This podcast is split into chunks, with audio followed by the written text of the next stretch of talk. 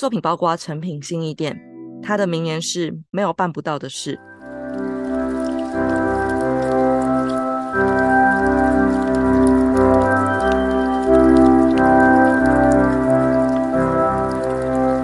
Hello，大家好，欢迎来到日更剧场，我是卓荣。Hello，大家好，我是雨辰。我们上一集呢聊了《激流与导引》这本书里面我我自己最喜欢的一个片段。那卓荣老师这一集会跟我们分享冰山一角以外，其他这本书的触角触及到的各个风格的文化，他们不同的艺术工作者如何坚持，如何去发扬他其中的精神是什么。像这本书里面，他有讲到，呃，怀明老师他有去过很多的地方去，呃，学习不同的艺术。这里面有一个片段，就是他去到日本，想要学习那边的雅乐，他就有讲到说，不是你想要学，我就一定要让你学。那个老师就是这样讲，他们其实是不会。教授给外人的，他们是一个家族，然后可能这样世代承袭下来的。他就是跟那个老师说：“你就是一定要照我的规矩来，你才可以学。然后不是学了，就是只是拿来表演用这样子。就是你要把整套好的规矩跟呃雅乐的最后的那个呈现都把它完整的学完这样子。然后最后他的那个雅乐的。”老师才终于有教导他这样子，这时候就会看到很多不一样的领域的艺术家对于他们自己的艺术的坚持，像是还有一个篇章是在描述周族的祭歌的部分，像在那里面他也都讲到说，这些歌曲可能本来是在出草啊，或是战争，或是小米收成或什么的时候才会。举行，然后才会唱这些歌的。但是怀民老师也是觉得他很好听，他应该要让更多人知道，所以就是呃，希望他们可以把这些歌曲录下来，让它可以传播得更远，这样子让他的影响力更广阔。就是觉得说这些坚持都是很难能可贵的。然后这本书里面还有一个让我很印象深刻的就是，他有一部分很。深刻的写出台湾的一个剧场演演变史的感觉，就像是他们当初可能为了实验他们自己的一些演出，在一个地方建立一个实验的小剧场，引进甚至是台湾的第一颗灯，第一颗剧场灯之类的。然后为了要达成各式各样可能前所未有的实验，他们做了多少的努力。像是我印象很深刻，有一篇是高处眼亮这一篇，他就是在讲述说他的一个作品叫做《风影》的创作的缘起。这一篇里面，他就写到说，呃，这个作品他的一个起心动念就是，哎，蔡国强老师应该是舞台的设计师，然后他那时候跟他聊天，他就问他说愿不愿意跟云门合作，他就说了好，然后他就开门见山的问他说。哎，是在国家戏剧院吗？怀民老师说是，而且还问他说：“我们首演前让一个人到戏剧院的琉璃瓦屋脊上面站一会儿吧。”他就说好，就这样子，他们就决定一定要让 一个人走到国家戏剧院的屋顶上面去站一站。然后我就想说，哇，这个是大工程吧？他们中间就写了各式各样的呃努力，到底要怎么让一个人站到屋顶上去？然后是安全的状态，然后他们就有写到说，我来念一下这一小段好了。他们原本有想说可能可以开直升机上去，但是因为中正纪念堂跟那个两厅院的位置是在博爱特区，所以那边也不能也不能飞直升机。然后他们到底要怎么上去呢？风影诸多的挑战中，云门同仁最感头痛的就是如何把人送到国家戏剧院及上去站一站。这个讲起来很容易，但是做起来绝对很难。剧院工程部的朋友力劝我们不要冒险，因为连工人都不太愿意上去，而且屋顶老旧，说不定一踩上去，琉璃瓦整排滑落。所有攻顶的策划宣告失败之后，同仁想出一个替代方案，让人站到较低的屋檐上。我不喜欢，一个念头浮现脑中，但我想知道国强怎么想。果然，他不要替代品。他一语中的说出我早已胸有成竹的话：找登山的朋友，我快乐的打电话到登山协会，顺利邀到一位高挑的攀岩帅哥。但是帅哥到琉璃瓦的圆滑屋脊上如何站？打造一个小平台，但是建材和工人要怎么上去？有人说用大吊车，更有人建议直接直升机，但是那要花多少钱？七嘴八舌之后，大家突然梦醒，博爱特区上空禁航。我向好友林纯蜜求救。阿蜜国中毕业，字写得歪歪扭扭，却是台北最杰出的室内装潢职人，作品包括诚品新义店。他的名言是：“没有办不到的事。”电话沟通后，阿蜜买了一个望远镜，到现场勘察，发现最顶端的屋脊线和两侧的垂脊都有铁环铁钩，那就把绳子绑在铁环上，抓住绳子爬上去就好啦。阿密到云门用钢材组成一个小鹰架。铺上钢网，好让舞者试站。灵机一动，又加了一根金属短柱。上面风那么大，没扶手，帅哥站不稳的。登山协会介绍的攀岩教练小胡子戴昌胜，带着工人悬绳登顶，再用绳索把建材吊上去，在屋脊线上建构了站台。阿蜜的作品三万块搞定，不收钱，纯赞助。我觉得这真的。是一个很勇敢的事情，就会觉得说，我们的嗯、呃，可以说整个剧场圈吧，是有这么多的前辈的努力，然后去创造出这么美好的作品，甚至是一个工作上的精神，才可以有我们现在这些后人可能更舒服的工作环境，甚至是呃，为什么我会想要有这些不一样的坚持，我就会觉得很感动。而且我他他花了一整个篇幅在讲那个灯光，算要叫灯光设计师嘛？张赞桃嘛？你是说那篇吗？不是哎、欸，林克华那一篇。对对对对对，林克华就是激流怎能为导引照相？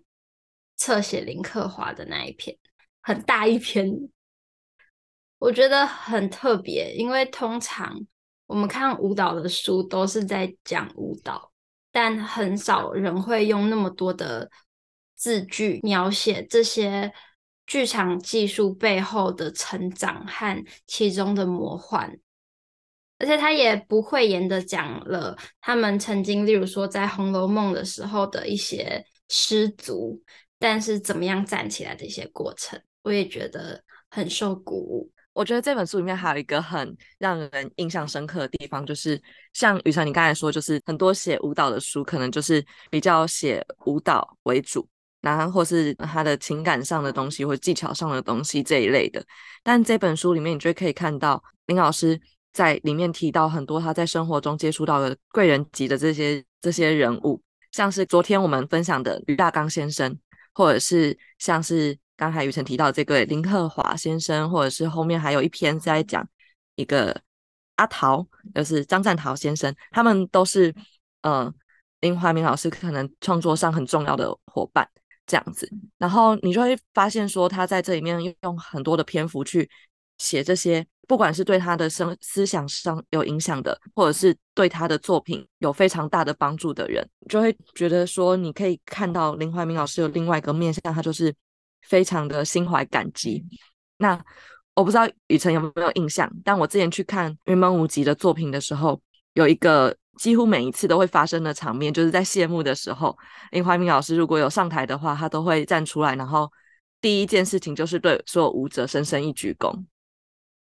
然后我就会觉得，真的真的，一个鞠躬代表的事情是非常的广泛的。我每次看到那个鞠躬的时候，我自己都会有一点点就是。那个感动就会冲上来，就会觉得说，哎，所以真的耶，人是要心怀感激才可以走得这么远的。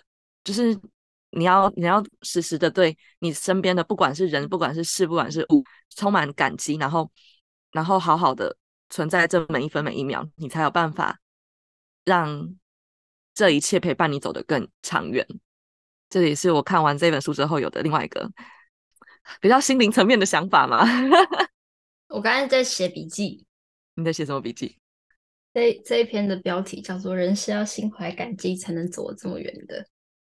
哦，好。然后除了对于这一路上所有的遇见的感激之外，这本书的遇见也包含很多不同领域的表演艺术家。然后其中有讲到一些我印象超深刻的，例如说太鼓那一群人每天都跑好几十公里，然后用那个鼓打出来的东西。人家太鼓我一定要讲一下我，我真的是太感动了。然后我自己对日本文化又非常的有缘，这样。然后另外一段是太鼓前面是那个 Echo 跟 Koma，他们是舞踏。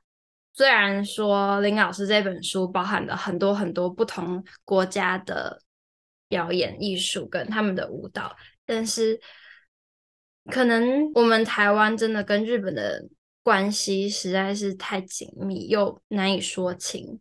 然后我自己也是对日本去了很多次，然后有很多的感觉，想要念最后最后一段：音乐创造心灵，身高五尺的田龙安说。我希望观众听到、看到、惊艳到我们的鼓声，忽然读懂了那鼓声里的恐怖，是那样的心灵，那样的鼓声敲出了戴敏郎、吴满彻这样的作曲家，小泽征尔这样的指挥家，美国芭蕾舞团首席舞星森下洋子，以及数不清的在纽约与世界大成各行各业的日本艺术家。这样的鼓声敲出了丰田汽车、新力牌电视机、三洋牌洗衣机、资生堂化妆品，乃至中山北路成行的东洋风咖啡店，将日币敲得升值再升值。等一下，我要这有点心虚，sorry。在这，我们等下再讲标注年份。好，在最激烈的情况下，这样的鼓声也曾敲出神风特攻队。南京大屠杀，这个一手菊花一手剑的民族不难了解，只要听听那鼓声。这是一九七八年啦，因为现在日币开始贬值，真的好便宜，好想去日本玩哦！天哪！可是我觉得，对，就是那个文化底蕴的方面，在林老师的这种这种说法下面，你就会发现，对耶，这个国家的。文化跟他在国际上的所作所为，或者是他的那些事情的发展，就是都是有关系的。嗯，而且他用了两页的篇幅去描述一首曲，这叫曲子嘛，一首鼓的过程，嗯、然后他的描写之细腻，非常的动人，就是明明是。你应该要用眼睛跟耳朵观赏的一个表演，他居然能够用文字去描摹的，让你这么的深入其境。我觉得他的文字真的蛮有没有魔法的。嗯，然后这个鬼太鼓做的团体是一群，我觉得有点像是被社会放逐，或者是逃到一个边陲地带的一群。年轻人，他他就说，年轻人绝不是财经集团的对手，所以他们转向艺术，为了不寂寞，他们成立公社，经营团体生活。在这个恶魔岛，像放逐流亡的地方，这个佐处岛，他们就是以渔耕为生嘛，然后海风非常劲烈的一个地方。那每天的生活就是起床先去跑步。跑十公里，回家就做饭、劳动、打鼓、吹笛歌舞，然后午后呢再去跑个二三十公里，天黑就上床，就是这样的一个打鼓、跳舞、跑步的生活。他说使人精神奋发、头脑清醒，但只是 我觉得很难坚持诶，他们他们是选择了自己想要的生活形态。诶，这是田龙安说的。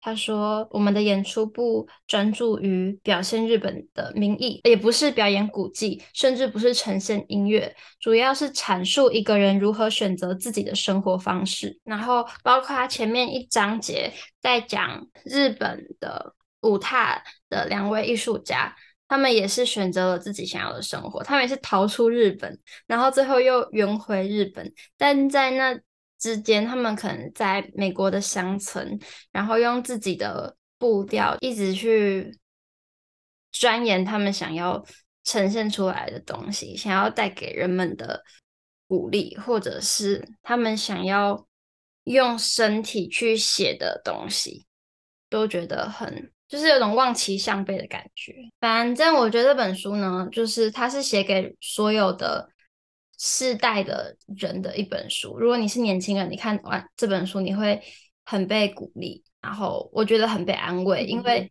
你就会看到大师都是。曾经他会写出他在你这个年纪里跟你一模一样的心情，就会觉得有人懂我那种感觉。然后，但如果你是事业小有所成，他也会写出在那个高度肩膀上的压力跟重担，你也会觉得被理解。我觉得很特别的一本书，它集结了一个台湾的一个大师所有的风范。我很感谢有这样的一本书，我觉得它很珍贵。推荐给大家。这一集的最后，分享《激流与倒影》整本书最后的两句话。最后一篇文章是在讲母亲，她的篇名叫做《心经》。父亲往生后第三天，母亲召集全家，要大家坐下听话。爸爸从生病到过生，大家非常用心，照顾得很好。我要谢谢大家。可是大家都耽误了工作，打坏了身体。母亲做得笔直。现在我以母亲的身份，要求每一个人从今天起恢复正常的生活。我希望大家都要做到。母亲辞世后，我们记起她的吩咐，同时发现生活已经无法跟从前一样了。我把她的书法裱框起来，日日端详。如见母亲，记起那窗前的春光，记起他的辛苦，他的奋斗和坚持。心经未了，横轴留白，仿佛印证诸法空相。那是母亲给我们的最后教诲。好的，感谢大家的收听，希望大家听完之后也能够收藏一本《激流与导引》。林怀民老师的著作由时报出版出版，谢谢卓荣，拜拜，拜拜。